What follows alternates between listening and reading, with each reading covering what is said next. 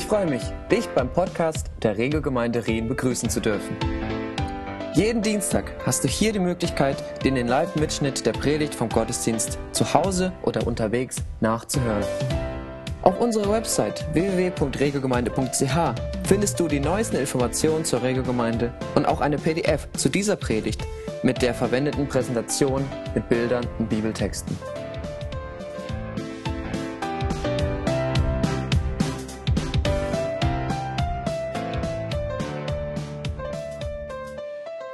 Meekness and Majesty.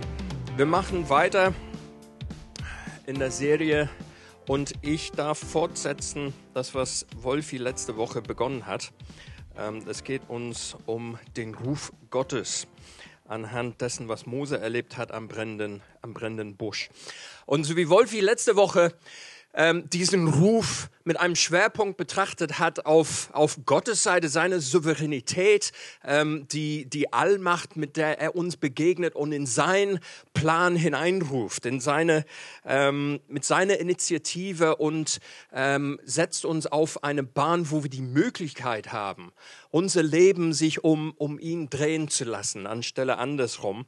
Diese Woche möchte ich im Grunde genommen diese gleiche brennende Busch-Episode ähm, äh, im Leben von, von Mose noch einmal betrachten, mit mehr Betonung auf Mose selbst, das, was er erlebt hat, ähm, wie er die Lage wahrgenommen hat, das, was aus seinem Mund äh, gekommen ist.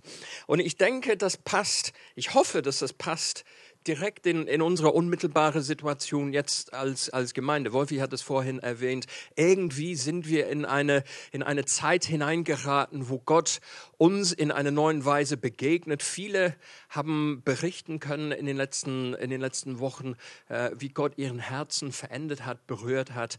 Und ich glaube, das ist richtig und dran. Und ich hoffe, dass es uns sehr hilfreich sein wird, Mose in seine absolute Menschlichkeit zu betrachten und kennenzulernen. Wir haben das, das Thema der Predigtserie heißt Meekness and Majesty. Gott in seiner Majestät, seiner Souveränität als starker Hintergrund, vor dem wir als schwache, unvollkommene Menschen stehen, die wirklich mit viel Unsicherheit und viele Fragen und viel Unvermögen vor diesem herrlichen, heiligen Gott stehen. Und ich möchte ich möchte diese Aspekte aus, ähm, aus Mose sein, seine Unvollkommenheit vor Gottes Souveränität heute mit, äh, mit uns betrachten. Ähm, die Predigt, die ich jetzt aus der Tasche ziehe, äh, die hat drei Punkte. Wir wollen, ähm, und das will ich aus eigener Erfahrung kurz berichten, eine Sehnsucht erfüllt sehen. Wir wollen eine ähm, Meinungsverschiedenheit betrachten mit Gott. Das ist eine ganz interessante Geschichte. Also ich, wir werden sehen, wie sehr du dich zu mir da einreihen kannst in diese Sache. Ich sehe manchmal die Sachen sehr anders als Gott. Und drittens, das ergibt eine Herausforderung. Also fangen wir mal an mit dieser Sehnsucht erfüllt. Ähm, wir lesen in, äh, in 2. Mose in Kapitel 3 die Verse ähm, 4 bis 6. Als der Herr sah, und ich wiederhole im Grunde genommen nur das, was, ähm, was wir letzte Woche auch als Sprungbrett gehört haben. Als der Herr sah, dass Mose näher kam an dem brennenden Busch, rief er aus dem Busch heraus, Mose, Mose. Ja, antwortete Mose, ich höre. Komm nicht näher, sagte der Herr.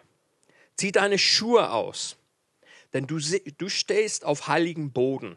Und dann sagte er, ich bin der Gott, den dein Vater verehrt hat, der Gott Abrahams, Isaaks und Jakobs. Und da verhüllte Mose sein Gesicht, denn er fürchtete sich, Gott anzusehen. Und da will ich ganz persönlich an dieser Stelle kurz weilen und ähm, ja, euch teilhaben lassen an, an eine Sache, was Gott mir geschenkt hat in der Begegnung am, am Gemeindewochenende mit unseren Freunden aus, aus Bedford. Mir, mir ist bewusst, Viele Leute haben unterschiedliches erlebt. Ähm, mir ist auch bewusst, äh, einige Leute, die konnten einfach an diesem Wochenende nicht dabei sein. Ähm, vielleicht bist du hier zu Gast heute Morgen. Ähm, vielleicht weißt du gar nicht, worum es geht, wenn ich davon erzähle, dass wir irgendwie als Gemeinde in eine besondere Begegnung hineingekommen sind vor Gott. Es ist eigentlich davon unabhängig, wie tief deine Erfahrung in letzter Zeit in der Begegnung mit Gott geht. Vielleicht, vielleicht denkst du, pff, geht an mich völlig, völlig vorüber. Ähm, du bist nicht benachteiligt heute Morgen, denn ich glaube, Gott holt uns ab, schlicht und ergreifend in unsere Grundhaltung der Menschlichkeit. Und so habe ich ihn in, in sehr bewegende Weise selbst erlebt an, äh, an diesem Wochenende. Gott hat mich an eine Stelle innerlich in meinem inneren Augen und mit vollem Herzensgefühl. Er hat mich an einem Punkt geführt, wo ich diese menschliche Unvollkommenheit so stark bewusst war. Das war nicht, dass er mir die ganze Latte an meine, an meine Verfehlung und, und meine Sünde und all dem, was irgendwie ähm, verbockt worden ist im, im Laufe meines Lebens oder, oder gerade in den letzten Tagen. Aber er hat, ähm, er hat mich einfach wissen lassen auf für mich mysteriöse, geheimnisvolle Weise. Ich habe sehen dürfen in meinem eigenen Herzen, ähm, wie, wie ich vor ihm stehen würde oder wie ich mich, vielleicht besser gesagt, wie ich mich öfters empfinde, wenn ich ihm begegne in seiner Herrlichkeit und in seiner Heiligkeit. Was bringe ich zum Party hinzu? Und die Antwort an diese Stelle war eine sehr überzeugende. Nichts. Außer wie Jonathan Edwards, der, der ähm, äh, amerikanische Erweckungsprediger aus dem 17., 18. Jahrhundert. Äh, er sagte, den einzigen Beitrag, den ich, wir geleistet haben bei unserer Errettung, ist die Sünde, die wir zu Gott gebracht haben, die unsere Errettung überhaupt nötig macht. Mein Beitrag zu meiner Errettung ist die Unvollkommenheit vor diesem heiligen Gott und ich befand mich irgendwie erneuert an, an diese Stelle vor, vor Gott. Und das Unschöne war, ich habe mich geschämt. Ich konnte so innerlich, ich konnte das Haupt nicht erheben und ich konnte Jesus nicht anschauen.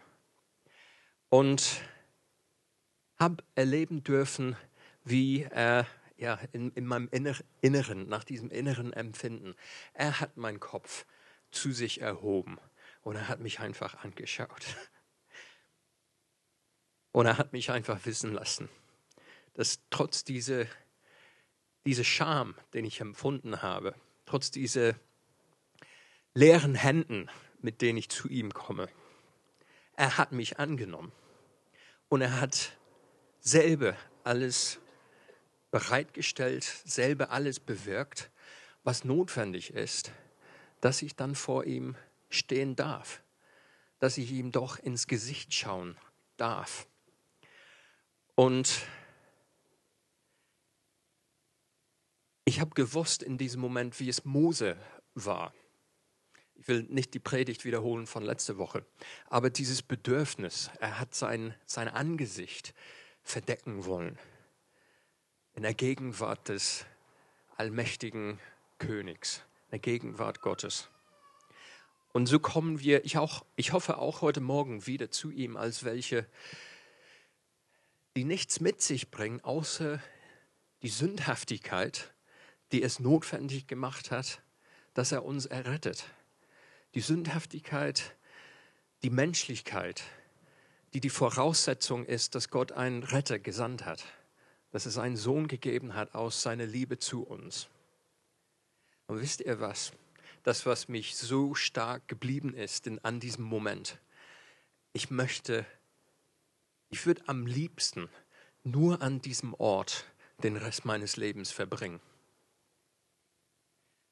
Merkwürdig, wie es klingt, so peinlich es mir war, so sehr ich mich geschämt habe, ich möchte am liebsten den Rest meines Lebens an diesem Ort dort verbringen weil ich weiß an dieser Stelle, er liebt mich. Egal, was ich tue, was ich nicht tue, wer ich meine zu sein, wer ich bin, all diese Dinge, die sind sowas von nebensächlich. Und an diesem Ort weiß ich, der König hat mich angenommen. Mose war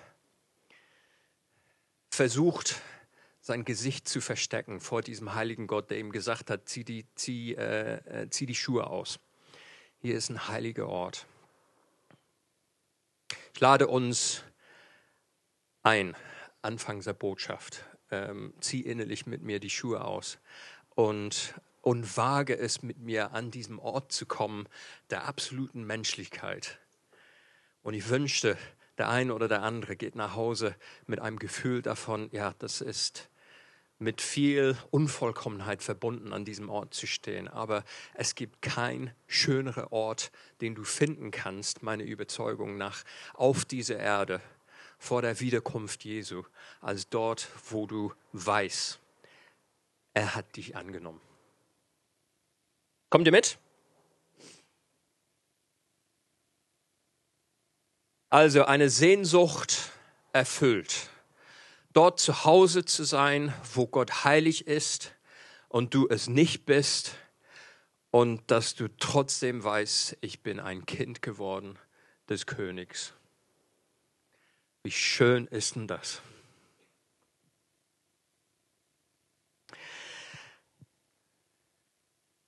Eine große Ernüchterung folgt in der Geschichte. Es gibt ab dieser Stelle eine bedeutende Meinungsverschiedenheit zwischen Mose und Gott. Und das äh, ist jetzt ein bisschen praktisch problematisch für mich. Ähm, diese Meinungsverschiedenheit streckt sich über drei oder eineinhalb Kapiteln ähm, aus, aus unserem ähm, Abschnitt heute Morgen. Wir lesen so um und bei aus 2. Mose äh, die Kapitel 3 und 4. Ähm, ich möchte es euch einfach aufs Herz legen für, für nachher. Lese es dir mal durch. Ähm, jetzt kommt die Kurzfassung. Also es geht mir vor allen Dingen um äh, das drauffolgende Dialog zwischen Mose und, äh, und Gott. Denn Gott spricht einen Auftrag aus aus dieser heiligen Begegnung heraus, aus dem Ruf zu Mose, komm zu mir, aber nicht zu dicht dran, zieh die Schuhe aus, wo Moses, Mose erkannt hat, ich stehe vor dem heiligen Gott, direkt in diese Spannung hinein hat Gott Mose einen Auftrag gegeben. Und der Auftrag lautet ganz schlicht, geh hin, ich schick dich zum Pharao. Und du sollst mein Volk, die Israeliten aus Ägypten herausführen.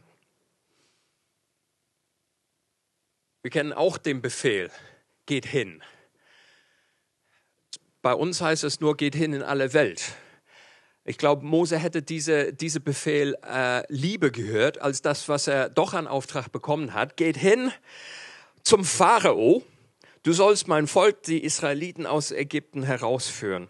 Und einfach mal der Spaßes halbe, ähm, ich füge mich mit meinem Alternativdrehbuch an die Geschichte hier hinein.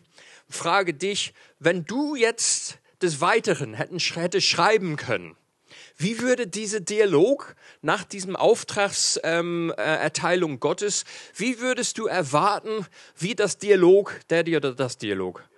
Gestern wusste ich das, heute das ist mir auch ein Mysterium, wie das passiert. Ich habe eigentlich das Verdacht, dass, dass ihr eigentlich die Artikel täglich neu euch auswählt. Wie würdest du gerne, dass dieser Dialog sich entfaltet? Also meine Version wäre so nach meiner eigenen Erwartungen und Ansprüchen an einem äh, göttlichen biblischen Figur so in etwa wie folgt.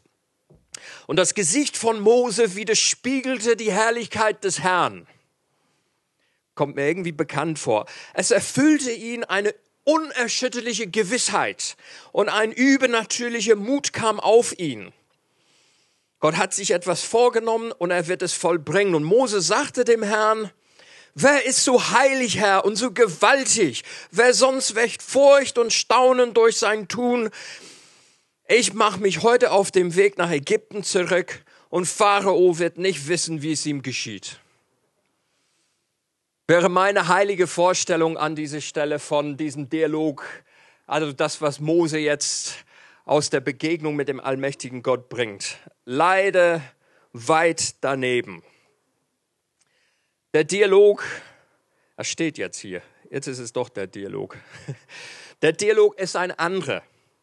Mose bringt statt diese mutige, heldenhafte, voll im Schrift gewurzelte, glaubensvolle Einreihung mit Gott, bringt Mose Einwände, Ausreden, Fragen. Und zwar nicht einfach ein oder zwei, sondern er bringt gleich fünf Stück. Und die wollen wir uns anschauen. Sein erster Einwand aus 2. Mose 3, Vers 11, wer schreibt mit? Er sagt dem heiligen Gott, ich? Wer bin ich denn? Wie kann ich zum Pharao gehen und das Volk Israel aus Ägypten herausführen? Er sagt im Grunde genommen einfach, du, ich bin ungeeignet dafür. Das ist eine Botschaft. Steht ein bisschen ausführlicher da, aber das ist im Grunde genommen seine Botschaft. Ich bin, ich, ich bin ungeeignet für diese Aufgabe. Was soll das eigentlich? Seine zweite Einwand lesen wir zwei Verse weiter.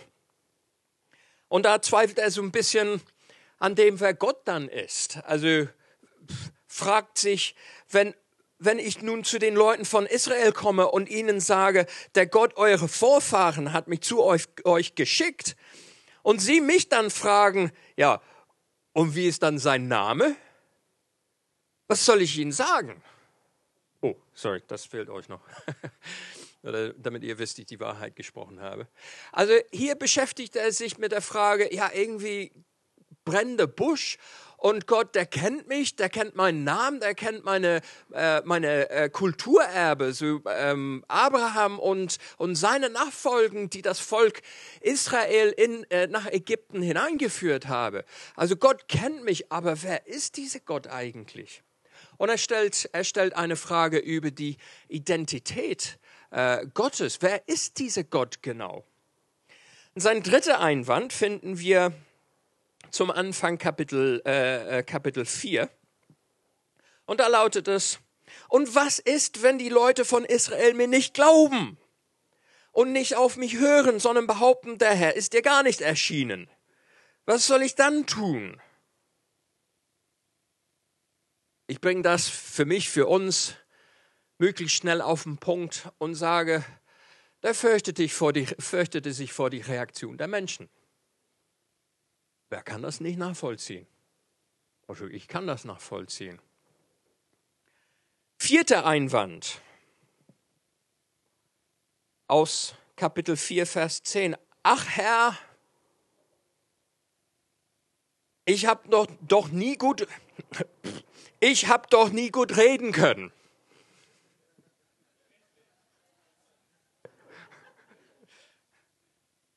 Kenne ich das? Ja, ihr glaubt nicht, wie gut ich das kenne. Ach Herr, ich habe doch nie gut reden können. Und auch seitdem du mit mir... Äh, der, der war nicht absichtlich. Und auch seit du mit mir, deinem Diener, sprichst, ist es nicht besser geworden. Ich bin im Reden viel zu schwerfällig und unbeholfen.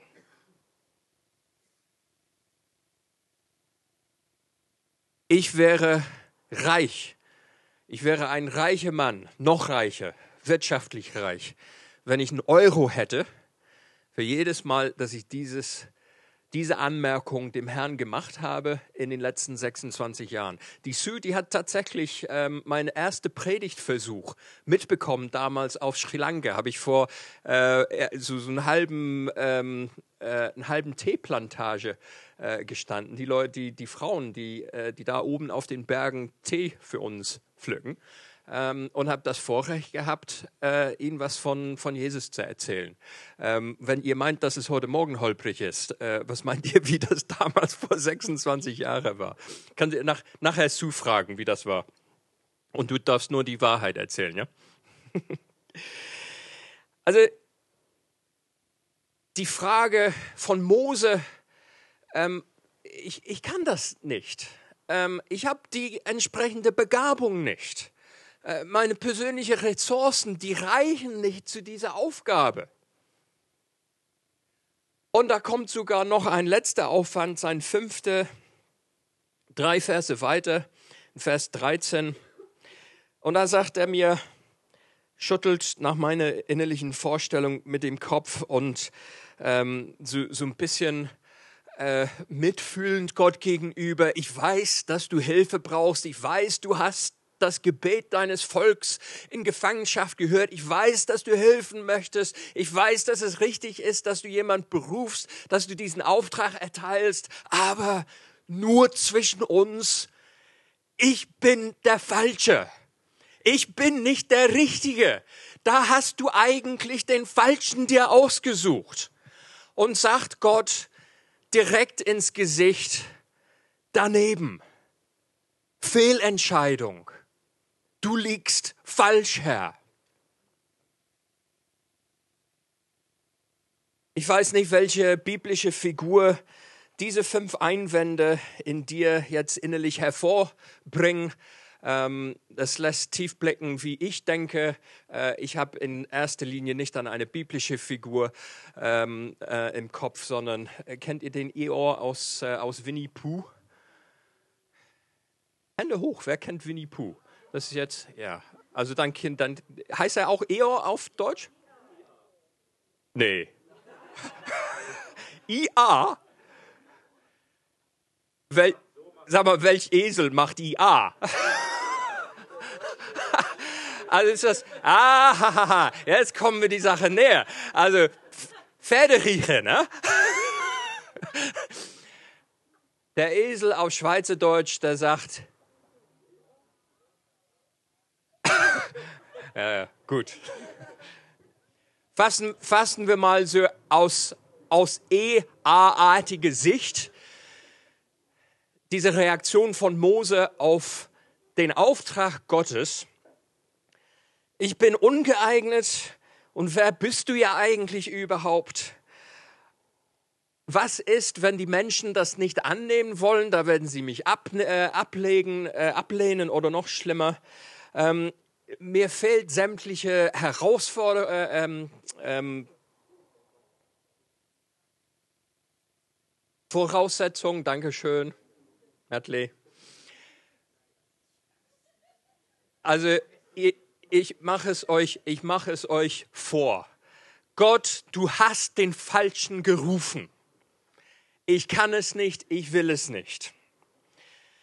Kennst du diese Latte an ergänzende Einwände angesichts dessen, was Gott dir aufs Herz legt. Gib mir mal kurz Zeichen, ob du dich ein Stück weit mit ein, zwei oder drei von diesen Einwänden identifizieren kannst. Gib mir einfach ein Handzeichen, damit es mir nicht zu einsam geht hier vorne mit all meiner Selbstenthüllung. Das kennen wir. Das gehört irgendwo mitten in unsere ähm, Verständnis von unserer Menschlichkeit. Und vieles ist absolut aus, ein, aus einer Perspektive heraus ist berechtigt.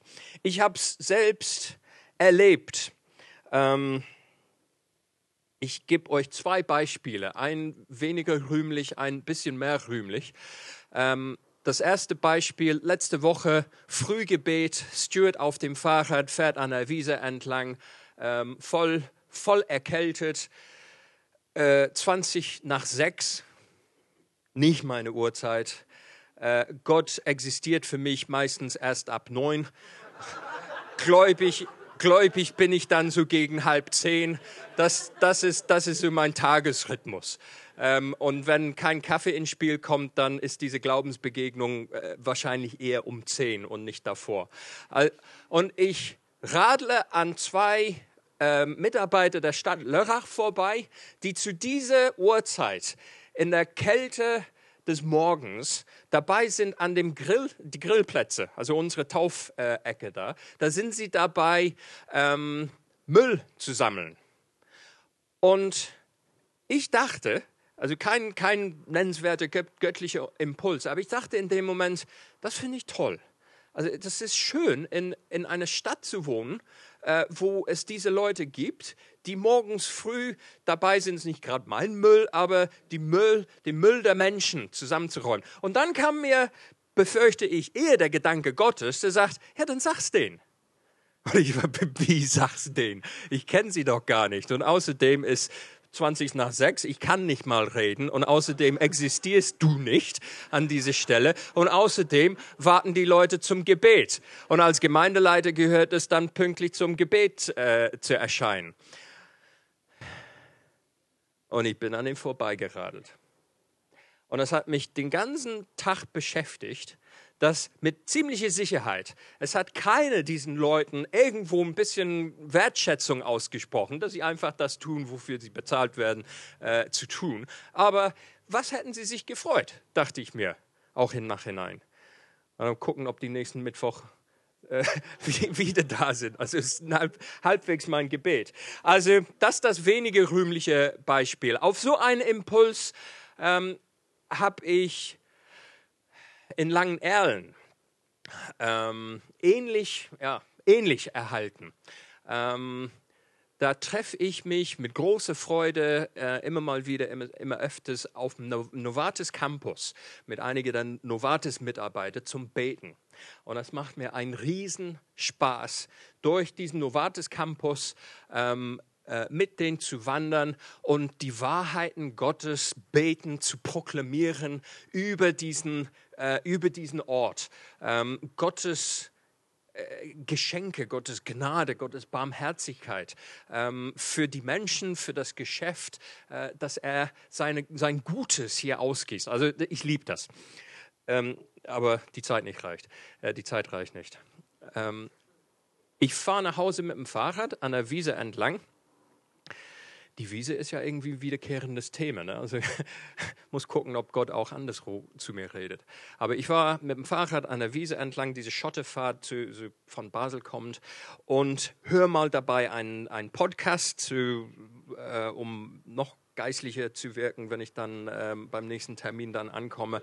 Und ich sehe, ich sehe 100 Meter vor mir, da sitzen zwei, äh, zwei Männer auf der Bank und, und der eine fängt an, diesen zu machen. Und meine erste Reaktion an der Stelle ist, äh, an der Stelle ist immer, ach du Schreck, ähm, irgendwelche Schweizer äh, Verhaltensregeln wieder äh, missachtet und ich darf hier gar nicht fahren oder bin zu schnell oder weiß der Geier. Aber, und, und dann bin ich so höflicherweise ein bisschen langsamer gefahren und habe versucht, nicht hinzuhören was mir nicht gelungen ist, weil der Typ mir ein, ein nicht angezündete Zigarette entgegengehalten hat und hat dann hinterher geschrien, hast du Feuer?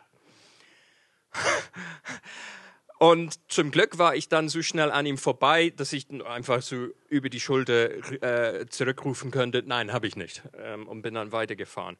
Und eine Minute später, aus dieser Predigt heraus, wird mir bewusst, es gibt Leute in der Welt, die auf diese Frage auch anders reagieren. Lieber Sohn Gottes, hast du Feuer? Es gibt Menschen, die das als Gelegenheit nehmen, ins Gespräch zu treten mit den Leuten. Und genau diesen Impuls, schrecklich wie er ist, lässt Gott in meinem Herzen in diesem Moment brennen. Und ich, so voll Enthusiasmus, halte an und denke, ach Herr, sicher nicht. Bitte nicht. Erstens bin ich ungeeignet. Habe ich Feuer? Du weißt, ich habe kein Feuer. Ich habe weder Feuerzeug noch habe ich innerlich Feuer. Ich bin feuerlos unterwegs. Na, ich habe ihn nicht gefragt, wer du bist. Das, das hat er mir inzwischen klar gemacht. Was denken die Typen? Was ist, was ist ihre Reaktion, wenn ich jetzt nicht nur eine Minute, sondern zwei Minuten später ankomme, zurückgeradelt mit der Botschaft, ich habe kein Feuer.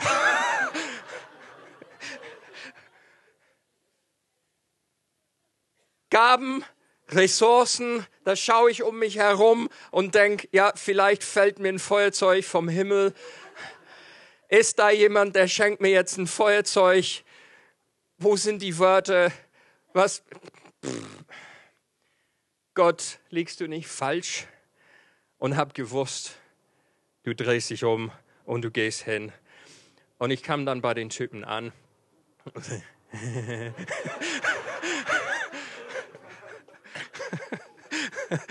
und, und die gucken, es wird in dem Moment besser, wo sie sich als, als Geschäftsmenschen aus dem Ausland entpuppen. Die können gar kein Schweizerdeutsch. Also das, das finde ich schon mal gut. Englisch sollte gesprochen werden. Und ich sage, ja, tut mir echt leid, ähm, ich habe kein Feuerzeug, aber was macht ihr dann hier überhaupt? Und die erzählt mal kurz, die sind auf, äh, auf der Suche nach Geschäftsbeziehungen und äh, arbeiten in, in diesem und jenem Geschäftsbereich und ob ich dann welche wusste. Ähm, und das, das war ein, da hatte ich null Ahnung von, äh, von dem, was sie da eigentlich machen wollten. Und ähm, dachte, pff, ja, sorry, äh, Kugelschreiber hätte ich auch nicht mal, um euch irgendwas aufzuschreiben. Aber, und dann kam der Satz, dann kamen die Worte, die glaubt mir nicht so von mir gestammt habe. Ich sagte denen, aber ich kenne einen, der euch doch helfen kann. Und das ist Gott. Und der eine übersetzt dem anderen und, die, und der andere sagt, ah ja, ja, Gott. und ich frage einfach, kann ich, kann ich für euch beten, dass Gott euch hilft in eurem geschäftlichen Suche, dass, dass, er, dass er das Richtige euch bringt und dass er die, äh, die richtigen Kontakte für euch ähm, anbahnt. Und da standen sie sofort auf von der Bank, machten dann. Aber total fröhlich, freudig, willig. Ähm, ich glaube, das ist den so, nicht so alltäglich passiert in der Schweiz, aber die waren total offen dafür. Und da habe ich mit Inbrunst natürlich für sie beten können und ähm, ja, da fiel das Feuer vom Himmel nicht. Die bedanken sich. Ach nee, und inzwischen war eine doch vorbeigekommen mit Feuer und der Typ hat seine Zigaretten doch angezündigt gekriegt und mittlerweile, mit, mittlerweile zwei Drittel zu Ende geraucht. Ähm, dann beten wir. Der schmeißt seine Zigarette weg und sagt, ja, ich wollte sowieso aufhören. Ich sage, da kenne ich einen, der helfen kann. und habe dann für ihn auch beten können, dass, äh, dass Gott ihm mit dieser, mit dieser Sucht ähm, äh, auch äh, hilft. Ähm, ja, was ist dann unterm Strich geblieben? Die sind, die sind nicht auf die Knie fallen und, und haben so irgendwie ähm, erweckungsmäßig äh, gefragt, ja, was müssen wir dann tun, um errettet zu werden? Aber ich bin dann auf dem Rad gestiegen, Viertelstunde später, und wusste zu 100 Prozent, Gott hat gehandelt. Und er hat gehandelt, indem er einen Deppen gebraucht hat wie ich. Und das hat mich sehr froh gemacht. Wir reisen weiter. Es soll nicht einfach eine Depri-Eor-Begegnung sein. Wir wollen auch die fünf Antworten. Hm? Nee, nee, das ist Eor, glaub mir das. Ich habe ich hab ihn englischsprachig gegoogelt und das ist das Bild, was erschienen ist. Das ist Eor, glaub mir. Die, die fünf Einwände wieder, wieder mal äh, betrachtet. Ähm, um es kurz zu halten, Ihr könnt die, die Bibelstellen äh, selber lesen. Gott, Gott sagt, ich bin der Beistand. Ich, ich bin bei dir. Nicht aus deiner Kraft. Ich gehe mit dir und ich bewirke das Ganze. Zweite Einwand, zweite Antwort von Gott. Wer bin ich dann? Ich bin der, ich bin da. Da hat es auf Mose Kulturerbe, auf seine äh, kulturelle Herkunft auch gemünzt. Ich bin der Gott des Abrahams, des Isaaks und des Jakobs. Das, wo du herkommst, den Gott bin ich. Und wie ich damals gehandelt habe, so werde ich neben dir sein und werde ich auch mit dir, für dich und durch dich auch handeln. Ich bin der Gott, der so handelt, wie ich handle. Ich bin der Gott, der bei euch bin. Ich bin der, der ein Bund mit dir und mit deinem Volk geschlossen hat. Und Leute, ein Bund, das ist Hände hoch, wenn du einen Versicherungsvertrag hast. Nein, das soll ich glauben. In der Schweiz und in Deutschland haben nur die Hälfte irgendeinen Versicherungsvertrag äh, abgeschlossen. Du hast Versicherung zu Hause, oder? Stimmt's? So. Wenn du einen Schaden erleidest, was erwartest du aufgrund dieses Vertrags? Es wird gehandelt. Dein Versicherungspartner tritt ein mit all den äh, abgesprochenen, mit all den Vermögen, mit all ihren Ressourcen, um der Abmachung entsprechend zu handeln. Und Gott hat genau das Gleiche getan mit seinem Volk im Alten Testament und Gott hat genau das Gleiche getan mit uns durch den neuen Bund im Neuen Testament. Leute, wenn wir begreifen würden, was dieser Bund an sich hat, der Gott des Universums hat mit dir durch Jesus folgende Abmachung gemacht. Er hat gesagt, wir sind zusammen. Wer an meinem Sohn glaubt, der wird nicht verloren gehen, sondern der wird ewig leben. Das ist meine Abmachung mit dir, mit euch, mit uns. Und ich bringe meine Ressourcen in diese Abmachung hinein und wir sind miteinander unterwegs. Du gibst mir dein Leben und ich gebe dir den ganzen Himmel. Leute, blöd, blöd, blöd, wer nicht auf dieses Geschäft eingeht. Ganz, ganz blöd. Sorry, das ist nicht gerade evangelistisch, ich weiß. Aber das ist das Angebot deines Lebens. Gott sagt dir, die Ressourcen des Himmels, mein Wesen, all dem, was ich bin und habe, das bringe ich in diese Beziehung hinein und du darfst daraus schöpfen. Schöpfen. Ja? Das ist der Gott, den ich bin. Und mit dir habe ich einen Bund geschlossen. Den werden wir nachher beim Abendmahl ähm, feiern, dieses Bund. Das mit den Leuten, wie gehen wir denn damit um? Johannes der Täufer steckt im Gefängnis und der so lautstark behauptet hat, das ist das Lamm Gottes, den ihr da seht. Der ist gekommen, um die Welt zu retten. Im Gefängnis sah das Leben ein bisschen anders aus. Tatsächlich verliert er bald seine Ruhe und er fängt an zu zweifeln und schickt seine seine Jünger hin, zu Jesus zu fragen, bist du dann tatsächlich derjenige? Und manche von uns wissen genau, was Jesus berichtet hat. Der sagt nicht einfach, ich bin oder Gott äh, äh, unter euch, Emmanuel, äh, Gott mit euch, sondern er sagt, was seht ihr? Seht ihr, dass die Blinde sehen? Seht ihr das Lahme gehen? Seht ihr, dass Gefangene befreit werden? Seht ihr Zeichen und Wunder, dass das stimmt, dass das kommende Reich Gottes sich entfaltet in unserer Mitte? Sieht er das? Und wir sind dazu berufen, mit Glaubensmut auch diese, ähm, diese Wunderwirkung. Also du kannst das, wenn, wenn du das möchtest, zu Mose-mäßig mit, äh, mit einer Stange und Schlange und äh, Hautkrankheit und so weiter, lesen mal drüber nach.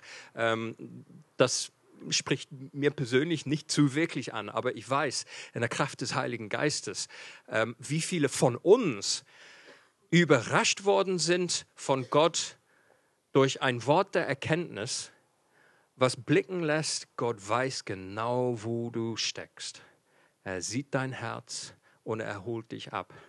Und wir sind befähigt. Er schenkt uns Gaben durch den Heiligen Geist, in solche ähm, äh, Wunder auch uns zu bewegen, ähm, um diese Welt auch sichtbar werden zu lassen, dass er lebendig ist. Entschuldigung. Das kommt jetzt ein bisschen spät, aber vierter Einwand beziehungsweise vierte Antwort. Gott sagt zu diesem äh, Thema Gaben und Ressourcen, ich gebe dir das, was du brauchst. Mose, die Worte, die dir fehlen, die gebe ich dir. Brauchst dir keine Sorgen zu machen. Ich bin nämlich die Quelle. Ich bin die Quelle all dessen, was ihr braucht. Und fünftens und letztens, einmal kurz angehalten und zur Kenntnis genommen. Diese Frage, Gott, du liegst falsch oder diese Anmerkung, diese Wahrnehmung, dein Ruf zu mir ist unbegründet und falsch. Vorsicht, das hat nicht nur eine Antwort bewirkt bei Gott. Das hat sein Zorn bewirkt. Gott wurde zornig und hat Mose gesagt, gut, ich ergänze dich durch einen anderen. Du kriegst den Aaron an der Seite und ich werde dir helfen und ich werde ihm helfen. Und durch diese Ergänzung, nun gehst du endlich mal hin und erfüllst diesen Auftrag. Gott ist nicht Zuckerpapa, der ist Löwe. Und den können wir zornig machen mit unserem EA, EO, UA. Ich nicht. Schicken anderen. Ich würde gerne ähm, Raffi und Lidi und Joshua, Joshua an der Stelle zu mir nach vorne bitten. Ich habe ähm, etwas mitgekriegt in der Woche. Erzähl einfach mal ganz kurz von, von dem, was euch beschäftigt hat in dieser Sommerzeit und welche Ungewissheit das in euch bewirkt hat und wie ihr dann letztendlich Gott erlebt habt. Ähm, und wenn ihr das in unter 30 Sekunden machen könnt, dann gibt es noch Zeit zum Abendmahl. das ist aber ganz schwierig. Ja, es hat vor eineinhalb Jahren hat's angefangen. Da war ich auf einer Pfingstkonferenz und da ist der Prediger nicht erschienen und dann gab es einfach Worship, etwa zwei Stunden lang. Und während der Zeit hat mir Gott so eine Vision gegeben. Da habe ich so gesehen, dass wir im 2016 im Mai in die Ukraine und nach Istanbul fliegen sollen mit einer Gruppe, um für einen Missionseinsatz und für zu beten. Und das war ganz stark und das wusste ich, das müssen wir unbedingt machen. Aber danach kam, hatte ich wieder den Eindruck, wir sollen schon 2015 nach Kiew fliegen, um den Einsatz so vorzubereiten für nächstes Jahr. Aber ich war mir nicht ganz sicher, ob jetzt das einfach mein Wunsch war oder ob das von Gott war. Ich dachte, ja, ist schon von Gott, aber ich war mir nicht so sicher. Und dann habe ich das meiner Frau erzählt, die Vision, dass wir 2016 nach Kiew fliegen sollen. Und das war super so. Und wir haben uns voll gefreut. Wir haben sogar schon Gruppenflüge gebucht und ja, sind jetzt einfach alles am Gucken. Aber dass wir dieses Jahr schon gehen sollen, das habe ich Lidi nicht gesagt. Ich habe Gott gesagt, hey, ich will sicher sein, dass das von dir ist und dann musst du die Initiative ergreifen. Ich werde nicht von mir aus aktiv werden, ähm, damit wir jetzt schon hingehen.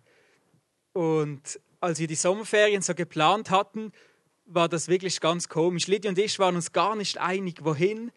Wir wussten gar nicht, was wir machen sollen, wohin, wann wir Ferien nehmen sollen. Und das war ganz komisch. Und ich hatte immer so im Hinterkopf, ja, vielleicht gehen wir doch schon ein paar Tage in den Sommerferien nach Kiew. Aber ich habe Gott gesagt, hey, du musst, du musst gucken. Und dann kam es, wir haben schon mit Freunden dann abgemacht, dass wir mit Kollegen in die Ferien gehen und haben schon ein Datum abgemacht. Und dann dachte ich, ja, jetzt hat sich die Sache erledigt. Am nächsten Tag ruft die Frau vom Kollegen an, hey, sie hat genau an dem Termin eine Operation, die sie nicht verschieben kann, ist jetzt ganz plötzlich gekommen. Und so standen wir wieder da ohne Ferien. Und dann hat Liddy und ich haben mal zusammen gebetet für den Einsatz nächstes Jahr. Und nach dem Gebet, hey, Madli. Ciao, ciao, ciao. und so nach dem Gebet sagt Lidi zu mir, hey Raffi, weshalb gehen wir nicht jetzt schon ein paar Tage nach Kiew, um den Einsatz vorzubereiten? Und das war für mich, okay, jetzt gehen wir. Lass uns, dann habe ich zu Lidi gesagt, ja doch, den Eindruck habe ich auch, lass uns die Flüge buchen und dorthin gehen. Und haben wir die Flüge gebucht, sodass wir zwei ganze Tage Zeit haben dort, drei Nächte. Und wir wussten einfach, dass wir auf den Platz gehen sollen, wo die Revolution war und dass Gott uns einen Kontakt schenken will in Kiew. Mehr wussten wir gar nicht. Wir hatten null Anhaltspunkte, wir wussten nicht, wer wir kontaktieren konnten. Und ja, so kam der Abflugdatum kam immer näher und wir hatten wirklich keine Ahnung, wie Gott uns dann Kontakt schenken will. Und am Abend, bevor wir geflogen sind, haben wir gesagt, ja komm, wir beten nochmals für den Einsatz, dass, wir, dass Gott uns Kontakte schenkt. Und dann hat Liddy gesagt, hey, Raffi, wir haben doch mal vor fünf, sechs Wochen einen Dokumentarfilm geguckt. Und das war so, ich wollte da einen Doc-Film gucken über Natur. Und Lydia hat gesagt, viel zu langweilig, sie will was anderes gucken. Dann haben wir einen Doc-Film gefunden, die Kreuzzüge der modernen Pfingstkirchen. Und es war nicht so ein guter Dokumentarfilm, aber sie haben von drei Kirchen berichtet. Eine in Brasilien, eine in Kenia und eine in Kiew. Und der Pastor in Kiew, der hat uns einfach, wir fanden die Kirche irgendwie cool. Und dann am Abend vor dem Abflug sagte Lady, hey, weshalb gehen wir nicht zu der Kirche und gucken, ob wir da vielleicht einen Kontakt finden.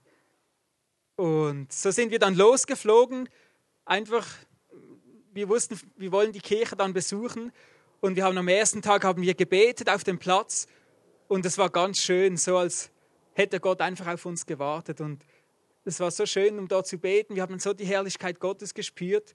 Und jedes Mal, wenn wir wieder über den Platz gelaufen sind, habe ich einfach gespürt, wow, Gott ist da. Und das war schon das Erste, was mega schön war.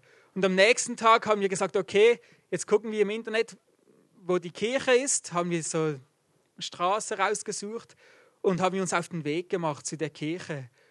Und wir haben die fast nicht gefunden, sind stundenlang an der Kreuzung hin und her und hin und her, haben die Kirche nicht gefunden. Und Lydia hat schon gesagt, jetzt kein Bock mehr. und ich habe gesagt, komm, jetzt probieren wir nach einer Richtung. Und dann haben wir die Kirche getroffen. Und das war, die Bürogebäude waren einfach ein Container nach dem anderen. Also das Hauptgebäude war schon groß und nicht nur als Container. Aber dann wollten wir rein und hat uns so ein Security-Mensch hat uns abgeblockt auf Russisch. Er kennt kein Englisch und so wie wir sollen wieder gehen. Und dann hat, kam ein junges Mädchen und hat so gefragt, ja, was wollt ihr auf Englisch?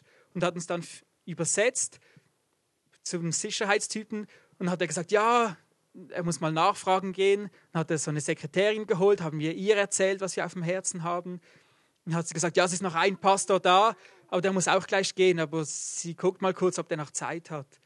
Und hat sie ihn geholt und so unter Tür und Angel ähm, haben wir ihm erzählt, was uns auf dem Herzen liegt. Dann hat er uns ein paar Fragen gestellt und gesagt, okay, kommt rein, hat er uns, uns ins Büro geholt und er hat sich einfach ganz lange Zeit für uns genommen, was uns auf dem Herzen liegt, hat uns die Kirche gezeigt und hat sich einfach so gefreut, dass wir gekommen sind und hat uns für uns am Ende gebetet und wir haben Kontakt ausgetauscht und jetzt haben wir schon E-Mails geschrieben und sie würden sich einfach freuen, wenn wir kommen würden. Und es ist so schön, als wir gegangen sind, wir wussten nichts, aber Gott hat einfach alles so geführt. Und dass wir jetzt einen Kontakt haben zu einer Gemeinde dort. Und das ist einfach wunderschön, wenn wir uns aufmachen, Gott uns eine Aufgabe gibt, dann können wir drauf losgehen. Und Gott, er wird sein Teil tun. Und ja, wir sind wirklich gespannt im nächsten Jahr im Mai, was da was Gott alles vorbereitet hat. Mhm. Ja, Amen. Ganz, ganz herzlichen Dank euch allen. Ähm, sei geschätzt und auch gelobt dafür, dass ihr das in euer Familienstadion jetzt auch macht. Das finde ich genial. Kinder sind nicht da, dass sie uns ausbremsen, sondern dass sie lernen, wer Gott ist und wie er sein Reich baut, oder? Da kann man nicht früh genug anfangen, oder? Vielen Dank. So, ich muss äh, die Sache schnell zur Landung bringen. Das sind die Gegenüberstellungen, die es gilt dann genau. Und das bringt, das bringt es jetzt auch zum Schluss, denn ich möchte eine Bibelstelle mit euch äh, noch teilen. Und zwar aus, äh, aus dem Neuen Testament. Die Frage ist, was steht zwischen uns, unsere Meinungsverschiedenheit mit Gott? Seine Sichtweise und meine Sichtweise. Seine Wahrnehmung, meine Wahrnehmung. Es stehen die Gedanken, die ich mitbringe über mich selbst und über ihn. Und Paulus sagt von sich aus, über sich selbst und bringt diese, bringt diese auch in die Gemeinde in, äh, in Korinth ein. Meine Waffen in diesem Kampf sind nicht die eines schwachen Menschen, sondern die mächtigen Waffen Gottes und mit denen zerstöre ich feind, feindliche Festungen. Ich bringe falsche Gedankengebäude zum Einsturz und reiße den Hochmut nieder, der sich, vor, äh, der, sich der wahre äh, Gotteserkenntnis entgegenstellt. Jeden Gedanken, der sich gegen Gott auflehnt, nehme ich gefangen und unterstelle ihm den Befehl von Christus. Als Hintergrund zum Abendmahl, und da nimmt Wolfi äh, das in die Hand jetzt, möchte ich die drei Punkte uns vor Augen führen, die Simon uns mitgegeben hat in seiner letzten Predigt am Gemeindewochenende. Leute, ich glaube, das war nicht einfach so aus dem Ärmel geschüttelt. Das Thema war nicht abgesprochen mit ihm. Ich habe ihm einfach gesagt, ich möchte, dass du nach deinem apostolisch geneigten Herzen, dass du uns das Wort des Herrn bringst an diesem, an diesem Sonntagmorgen vor zwei Wochen. Und er hat zu uns gesprochen über diese drei Themen Eigen, äh, Eigenständigkeit, Angst und ver, äh, verurteilen, äh, die Neigung zu, zu verurteilen. Ähm, lasst uns dessen bewusst unsere Herzen vor Gott bringen, zueinander gehen und Gott einfach, dieser heilige Gott, in unsere eigene Meekness begegnen und sagen, das, was mir im Wege steht, ich möchte, dass es abgebaut wird möchte deine heilige Abrisskugel an mein Herzen neu heranlassen.